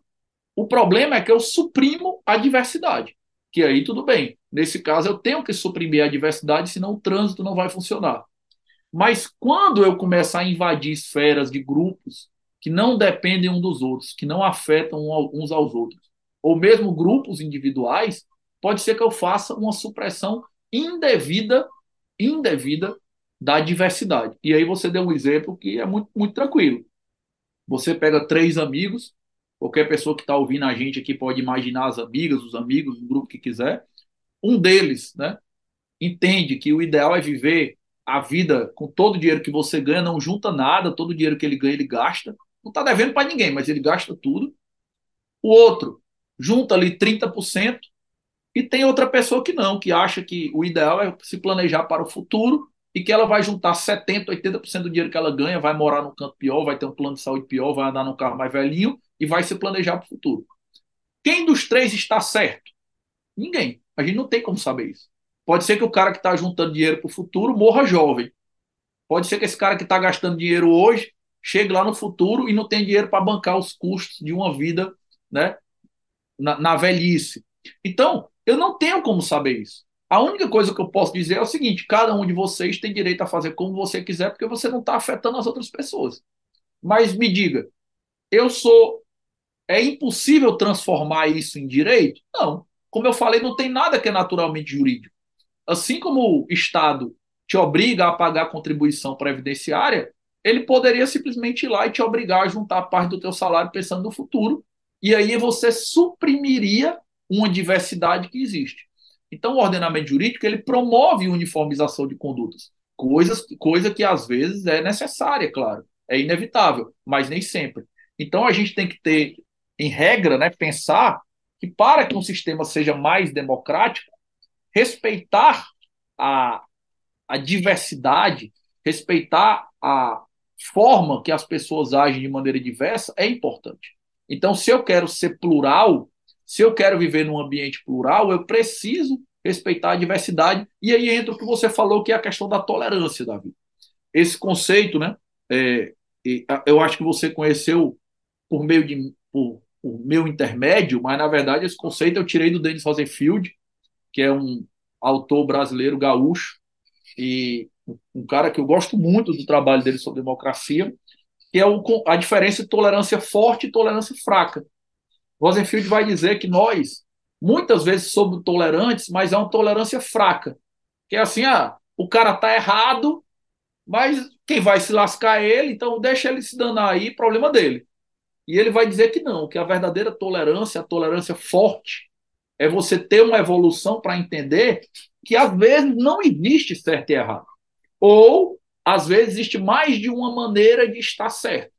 Às vezes, o ponto de conforto de alguém é juntar 30%, o ponto de conforto de outra pessoa é juntar 70%. Às vezes, o ponto de conforto de uma pessoa é malhar para ficar definido o corpo. O ponto de conforto de outra pessoa é só ficar magro e outra pessoa só está preocupada em não ter problema de saúde, não está preocupada se ficar muito gordinho desde que a saúde esteja ok. Quem está errado e quem está certo? Não tem como definir isso. Ah, Cada um só... pode ter um ponto de conforto diferente. Tem só um ponto aí para a gente não entrar no niilismo, né? Que esse debate da tolerância que o Denis traz é dentro dos parâmetros de uma democracia liberal. Ou seja, dentro de parâmetros de tolerância com os diferentes. Porque senão a sim, pessoa sim. diz, ah, não tem certo, não estão errado, então a gente legitima o nazismo. A galera já mede o A de Hitler um aqui para tentar é. dizer, é. ah, não, a gente vai fazer um, um exagero aqui para ver se o argumento se sustenta. Não, essa, essa, sua intervenção é muito, muito pontual, muito, muito relevante, Davi, muito pertinente.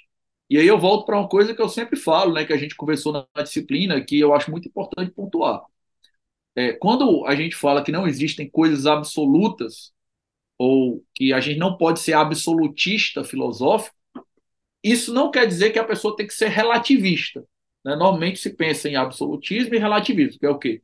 Ou tem o certo e o errado, claro, ou vale tudo, né? Tudo é permitido, não tem mais certo, não tem errado de maneira nenhuma. Não é isso. Existe um meio termo entre isso, que é você ser pluralista. Por isso que eu estou usando a expressão pluralismo e não relativismo. O pluralismo não é dizer que tudo está certo.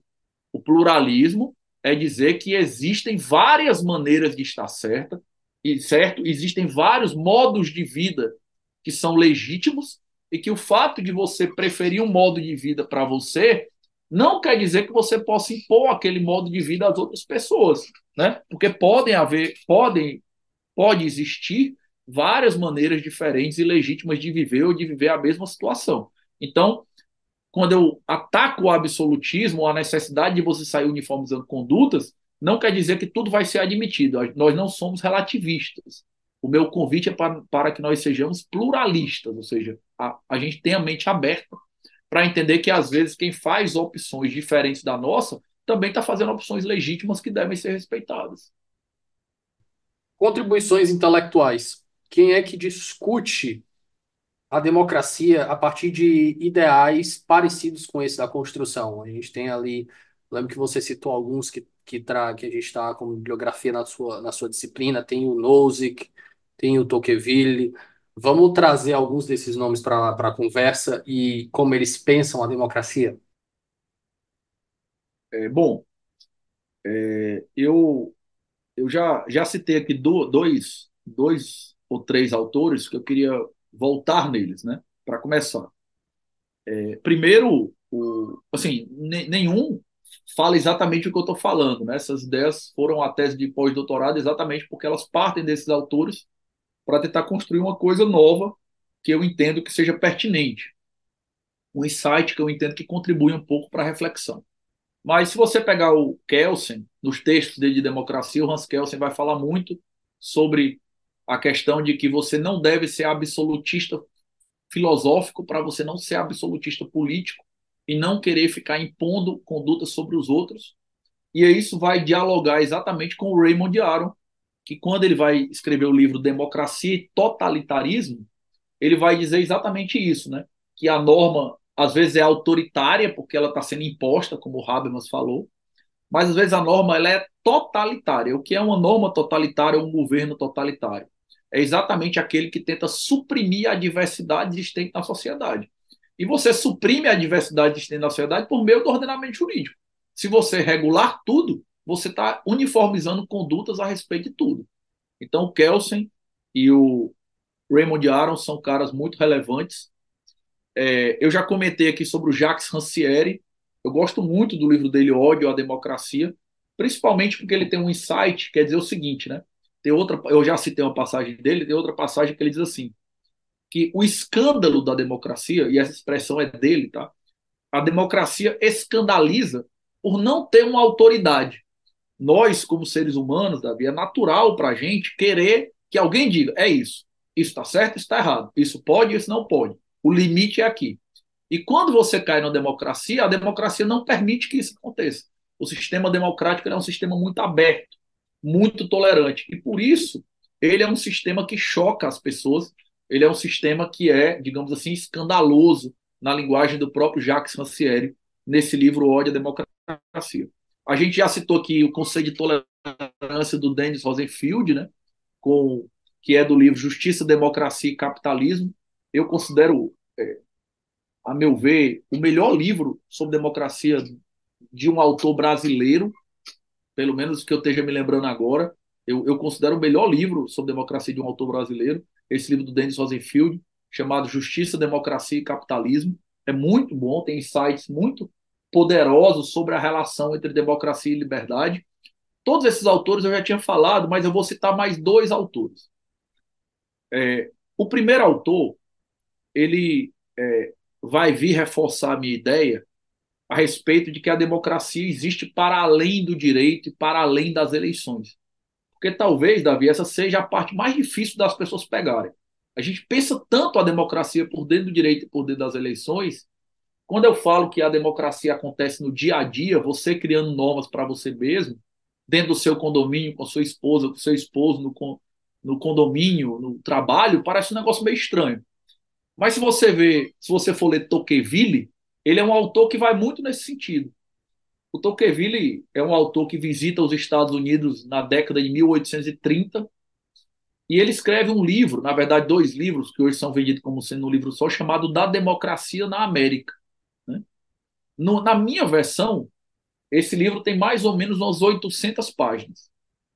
Dessa, dessas 800 páginas, menos de 10% é dedicado ao sistema eleitoral e político americano, dos Estados Unidos da metade do século XIX. Então, o Tocqueville, quando ele escreve um livro da democracia da América, que muitos dizem que é o melhor livro que já foi escrito sobre democracia e, ao mesmo tempo, também o melhor sobre os Estados Unidos, ele gasta 90% do livro dele ou mais falando sobre como é a vida democrática. Como existe liberdade de imprensa, como as pessoas se associam, como elas convivem, como é a cultura delas. Ele trata a democracia como um modo de viver. A democracia é um modo de vida. Então eu acho que dialoga demais com a minha ideia de você passar a perceber a democracia para além do ordenamento jurídico. Não que ele não seja relevante, mas ele não esgota o objeto da democracia. E o outro autor que eu gosto muito é o Robert Nozick, né? O Nozick tem um livro é, clássico chamado Anarquia, Estado e Utopia, Anarquia, Estado e Utopia, na qual o Nozick vai, em três passos, explicar basicamente o seguinte, né? Ele vai analisar o que é viver numa anarquia e vai dizer basicamente o seguinte, olha, qualquer lugar que você chegar, existe Estado, uma estrutura estatal, ainda que seja rudimentar, porque a pior forma de Estado é melhor do que a melhor, é, é melhor do que a melhor forma de anarquia. Seja qual for o estado que você estiver vivendo e ouvindo a gente, o quanto você achar o Brasil ruim ou que já foi ruim, pode ter certeza que a anarquia é muito pior do que isso. A anarquia é sempre pior que o Estado, por isso as sociedades migram para a forma estatal. Aí ele vai dizer o seguinte: só que quando você tem o Estado, o Estado ele uniformiza condutas. Entendeu? O Estado, em tese, ele deveria buscar construir uma utopia, uma sociedade ideal. Qual é o problema que nós, inclusive, já discutimos aqui? O problema é que a utopia das pessoas é totalmente diferente. Né? Até hoje, eu não encontrei nenhuma pessoa na minha vida, eu tenho 45 anos, que tenha uma visão de mundo ideal igual a minha. Ninguém. Né?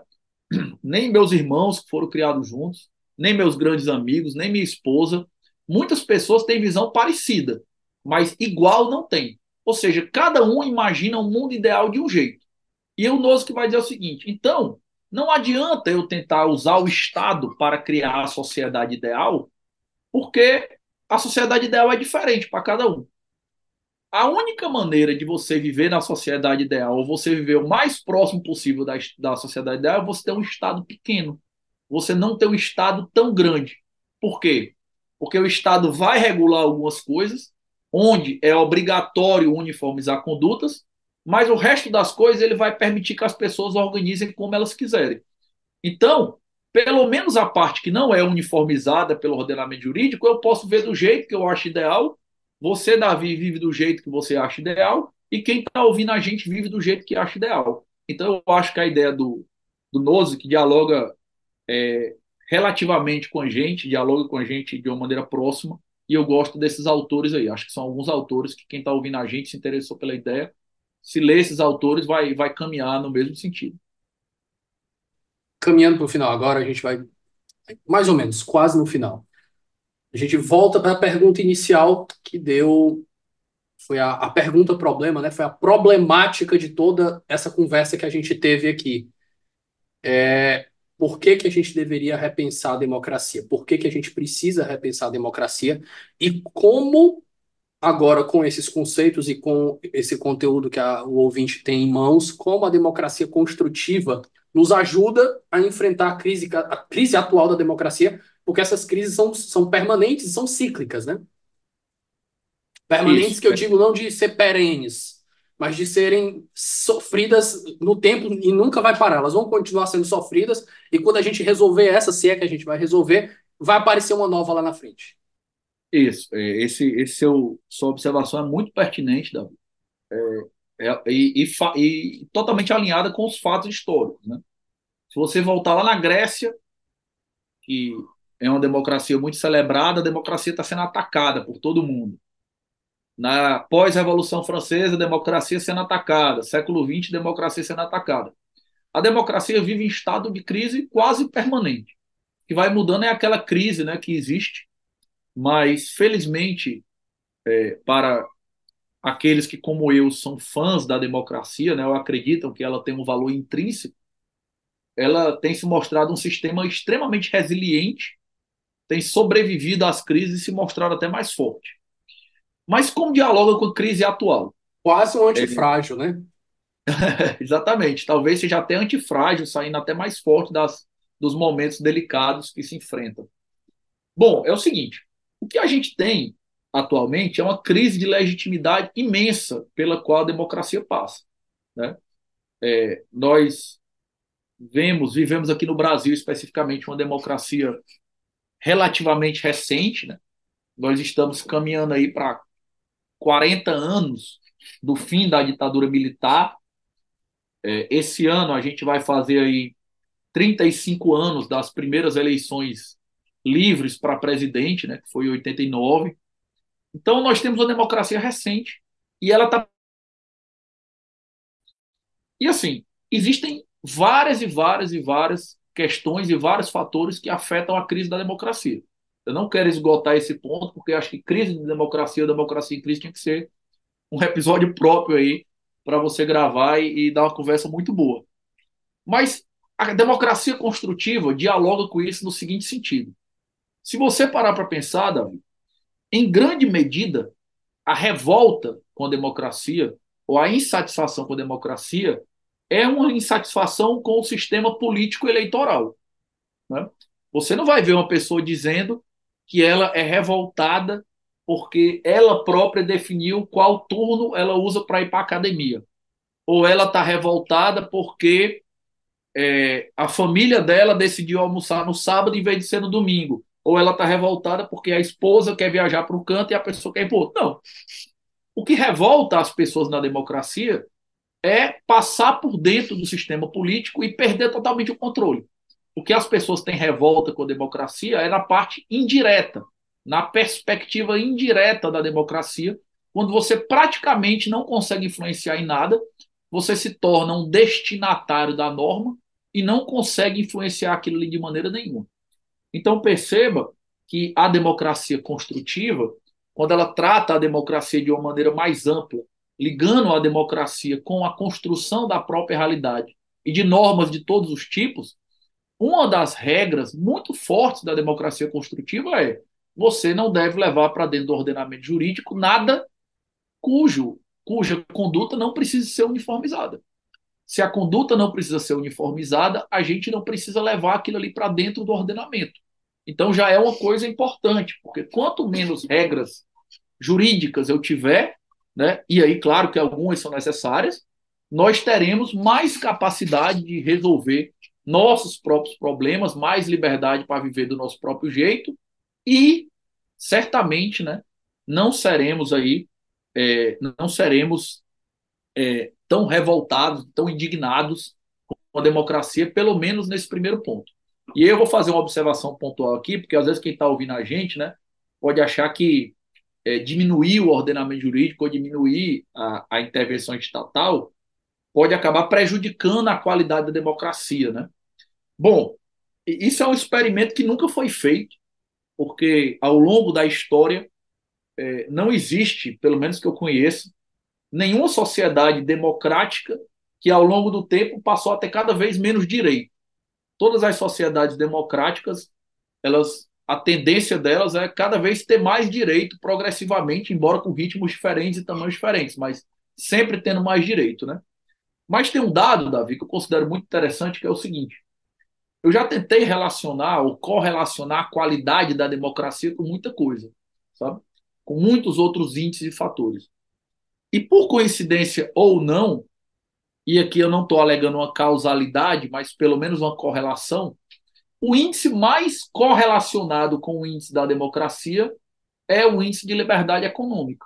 Se você pegar o índice de qualidade da democracia, classifica as democracias em democracia plena, né, democracia funcional, não democracia, você vai ver que se você pegar ali os 15 primeiros, todos aqueles 15 primeiros ali estão entre os 15 e 20 primeiros no índice de liberdade econômica, ou seja, existe menos ordenamento jurídico, existe menos intervenção estatal, ainda existe, claro, mas existe menos, e por isso há uma percepção melhor de democracia naquelas sociedades. Eu não sei se uma coisa gera a outra, qual está gerando qual, mas apesar de eu não poder alegar aqui uma causalidade, que isso não tem nenhum estudo científico sobre isso, me parece que pelo menos existe uma correlação entre você ter menos ordenamento jurídico e ter uma democracia de mais qualidade, o que vai na linha da democracia construtiva. E aqui, antes, antes que a galera que está escutando a, a, gente aqui, o pessoal um pouquinho mais à esquerda, entre em combustão espontânea, escutando o que tu falou, vamos lembrar que dizer que existe menos ordenamento não necessariamente está dizendo que a gente tem que ter menos welfare ou menos participação do Estado na distribuição de renda. Não é não, isso que a gente está falando. Pelo, não, pelo contrário. Quando, quando você pegar essa lista que eu estou falando, dos 15 estados que têm melhor qualidade da democracia acho que são uns 18 que eles consideram democracia plena, e for considerar como de liberdade econômica, a gente vai, vai encontrar exatamente os países que a, a própria esquerda, ou quem é mais progressista, gosta de citar como exemplo de Estado social, que, por exemplo, são os países nórdicos. Eles estão todos aí dentro, né, os países nórdicos, onde existe uma, um atendimento social altíssimo, muito forte, eles estão todos nessa lista, junto com vários outros países. Então, uma coisa não tem nada a ver com outra, entendeu? Tem a ver com você regular demais, regular desnecessariamente, e quando você regula desnecessariamente, você piora a percepção e a qualidade democrática de uma sociedade. E aí eu vou para um segundo ponto, Davi, que é o seguinte: ainda que você tenha uma sociedade que ela não seja tão reguladora, como eu falei, né, não há dúvida que é preciso ter ordenamento jurídico, não há dúvida que o ordenamento jurídico é uma peça fundamental, ainda muito, muito importante em qualquer sociedade, certo? E aí entram algumas ideias que podem tornar essa composição da, do ordenamento jurídico, essa confecção do ordenamento jurídico, melhor ou mais democrática. E eu não, não vou entrar muito nisso aqui, porque o podcast está muito longo já, mas eu vou te dar um exemplo, né? Eu tenho uma ideia, por exemplo, que eu falo nos artigos, que é a ideia, por exemplo, de proximidade. Ou seja, quanto mais próxima a decisão estiver de quem vai ser afetado por ela, a tendência é que a pessoa tenha mais poder de influenciar naquilo ali. Então, nós podemos ligar isso aí, por exemplo, com a ideia de federalismo. No Brasil, nós temos um federalismo ao contrário, né? praticamente tudo que a gente discute aqui no Brasil é sobre governo federal, como se não existisse Estado e não existisse município, seja em termos de competência legislativa ou de dinheiro, para onde vai a tributação. Quando, na verdade, numa sociedade democrática, deveria acontecer o contrário. Nós deveríamos estar decidindo e pagando as coisas em nível municipal, depois em nível estadual e só excepcionalmente em nível federal. Por quê? Primeiro, porque os municípios têm realidades totalmente diferentes Segundo, porque você tem muito mais capacidade de influenciar a realidade do seu município do que a realidade do país. Então, é uma, um princípio, por exemplo, da democracia construtiva que dialoga com o federalismo. Outro exemplo que eu trato lá nos artigos também como princípio da democracia construtiva, nessa parte da democracia indireta ou representativa que é inevitável, é a questão da horizontalidade. O que nós vemos em muitos lugares, e aqui no Brasil também, é que aqueles que são eleitos, com o tempo eles se tornam políticos profissionais e se desconectam totalmente da necessidade do povo. Claro que nós temos honrosas exceções, inclusive eu pessoalmente conheço honrosas exceções, mas existe muitos casos disso e a percepção popular é muito nesse sentido. Então imagina que não é só que alguém está fazendo a lei por você e você vai ser atingido por aquela norma é que aquela pessoa que está fazendo a norma, ela não é mais nem da mesma categoria que você. Ela vive em uma categoria totalmente diferente, como se a gente tivesse voltado para uma sociedade em que existe nobreza, pré-revoluções liberais, entendeu? Então, falar em horizontalidade dentro da democracia direta, da democracia construtiva, é fundamental para a gente melhorar a qualidade da democracia e dialogar com a crise da democracia agora. Então, tentando fechar isso num arremate aqui, me parece que sim, que a democracia construtiva pode contribuir com alguns insights, seja tornando o ordenamento jurídico menos invasivo, o que já é uma coisa boa, seja tornando a confecção do ordenamento jurídico mais participativa, como, por exemplo, por meio de horizontalidade ou de proximidade, para que as pessoas se sintam um pouco mais autoras das normas que vão atingi-las ali depois. Marden, é, Sei que você já fez uma boa parte nessa sua última fala, mas a gente vai para o bloco agora. O penúltimo bloco é o bloco de considerações finais. Algo que deseja acrescentar? Bom, eu acho que, que a maioria das ideias foram apresentadas. Né? Eu vou tentar apresentar aqui um, um pitch final, tentando colocar isso que a gente conversou nesse tempo de uma maneira organizada, agora que o pessoal que está ouvindo a gente já tem uma base melhor. Né? Basicamente, o que é a ideia da democracia construtiva? Democracia construtiva, basicamente, é um convite para pensar a democracia para além das eleições, para além do sistema político partidário e para além do ordenamento jurídico. Embora esses elementos sejam e sempre continuem sendo fundamentais para a democracia, a qualidade da democracia depende de a gente compreender que existem normas não jurídicas que regulam a nossa vida e que são muito importantes. É com base nisso que eu vou dizer que uma sociedade é tão mais democrática quanto maior for a capacidade das pessoas de influenciar na construção da própria realidade. Então, o que eu busco quando eu quero qualificar uma democracia, quando eu quero ter uma sociedade que é mais democrática, o que eu busco na lógica da democracia construtiva é entregar para as pessoas capacidade para construir a sua realidade, para influenciar na construção da própria realidade. E isso acontece em dois níveis, Davi. Primeiro, preservando o máximo possível que elas decidam sozinhas ou em pequenos grupos, respeitando a diversidade, celebrando a tolerância, sendo pluralista, para que essas pessoas possam viver realidades próprias, que não afetam outras pessoas ou não afetam outros grupos e não precisam necessariamente ser uniformizadas. E quando nós chegarmos no nível em que aquelas decisões, aquelas condutas afetam muitas pessoas e precisam ser uniformizadas por meio do ordenamento jurídico, então nós vamos dar um tratamento ao processo político eleitoral que seja um tratamento democrático alinhado com a democracia construtiva, pensando que os políticos têm que continuar sendo pessoas do povo, que o federalismo brasileiro tem que ser muito aprimorado para ser um federalismo forte e que a gente vai tentar sempre pensar né, que a gente tem que preservar o poder de influência. Porque, como Habermas já consagrou aí de maneira célebre, se a gente fizer as pessoas que vão ser destinatárias da norma se sentirem também autores daquela norma, nós vamos conseguir ter uma percepção de uma boa qualidade da democracia.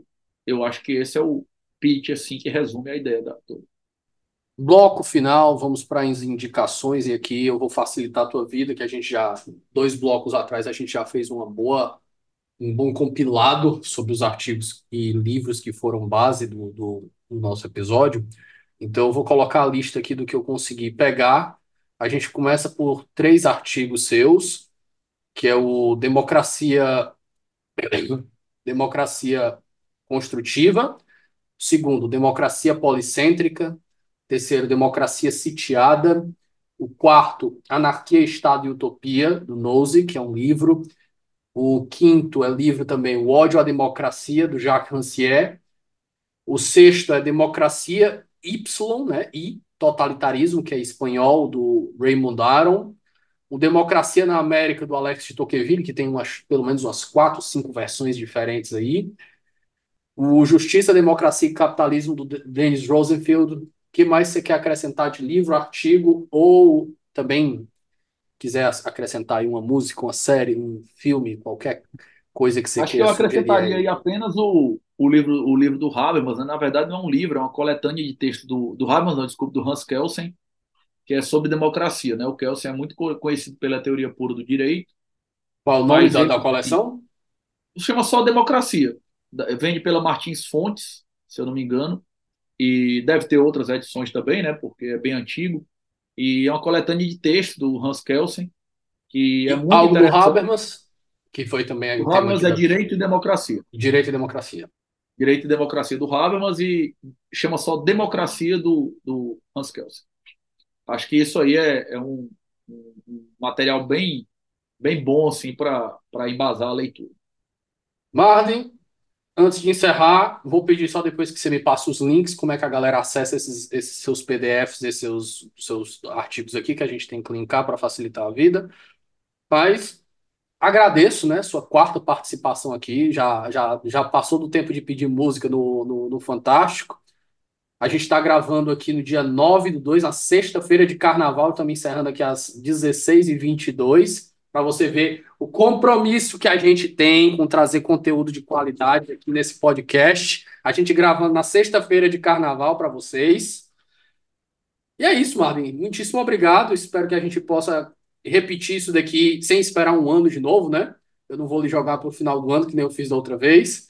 Já sabe os motivos. E, meu, muito obrigado e um feliz carnaval.